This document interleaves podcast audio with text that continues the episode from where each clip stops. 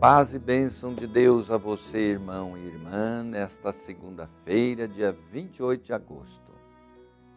Meus irmãos e irmãs, sou Dom Pedro Spolini, bispo da Diocese de Santo André, e convido você para meditarmos a palavra de Deus nesse programa Verbo, aqui na TV Mais, que nós abençoamos, abençoamos também todos os que aqui trabalham e que nos ajudam a levar ao ar a palavra de Deus. Hoje é dia de Santo Agostinho, memória desse santo bispo da cidade de Pona, no norte da África, no século IV, que ilumina a igreja com a sua sabedoria, seus escritos, suas reflexões espirituais, teológicas, um grande santo. Vamos meditar a palavra de Deus neste dia Vamos refletir o Evangelho de Mateus, capítulo 23, de 13 a 22. Ouçamos o Evangelho. Ai de vós, diz Jesus, ai de vós, escribas e fariseus hipócritas, vós fechais aos homens o reino dos céus. Vós mesmos não entrais e nem deixais que entrem os que querem entrar. Ai de vós, escribas e fariseus hipócritas. Devorais as casas das viúvas, fingindo fazer longas orações. Por isso, sereis castigados com muito maior rigor. Ai de vós, escribas e fariseus hipócritas, percorreis mares e terras para fazer um prosélito, e quando o conseguis, fazeis dele um filho do inferno duas vezes pior do que vós mesmos. Ai de vós, guias cegos! Vós dizeis: se alguém jura pelo templo, isto não é nada. Mas se jura pelo tesouro do templo, é obrigado pelo seu juramento. Insensatos e cegos. Palavra da salvação. Veja bem, meus irmãos, que severa advertência Jesus faz aos líderes religiosos do seu tempo.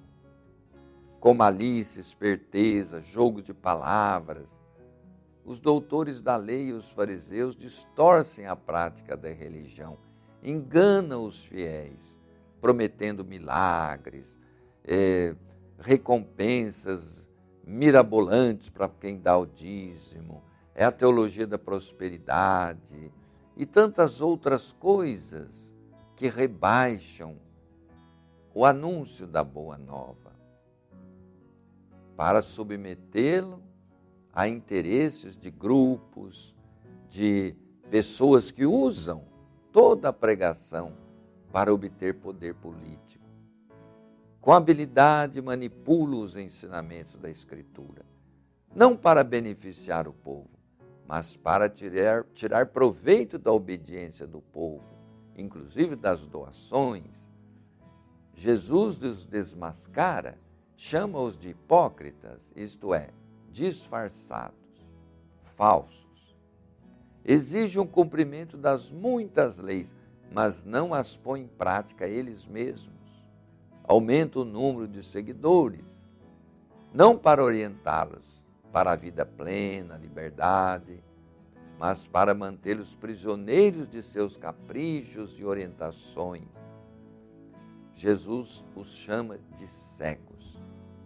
Insistem nos detalhes da lei, mas desviam o povo daquilo que é essencial, do cumprimento das leis divinas fundamentais, qual seja o amor ao próximo, a misericórdia Benéfica meditação esta para todos os que têm algum grau de liderança na igreja, para todos os cristãos.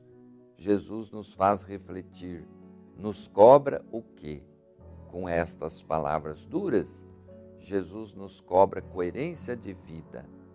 É difícil, mas devemos perseguir, buscar esta coerência de vida tão importante para Jesus que Ele nos ajude e nos abençoe e veja nossa boa vontade de sermos fiéis e verdadeiros.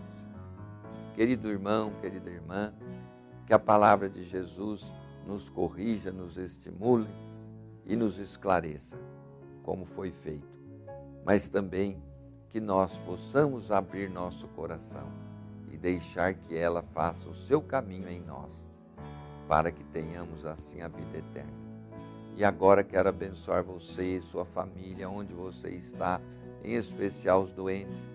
Um grande abraço a cada um, uma bênção, bênção da saúde e da paz. O Senhor esteja convosco, Ele está no meio de nós.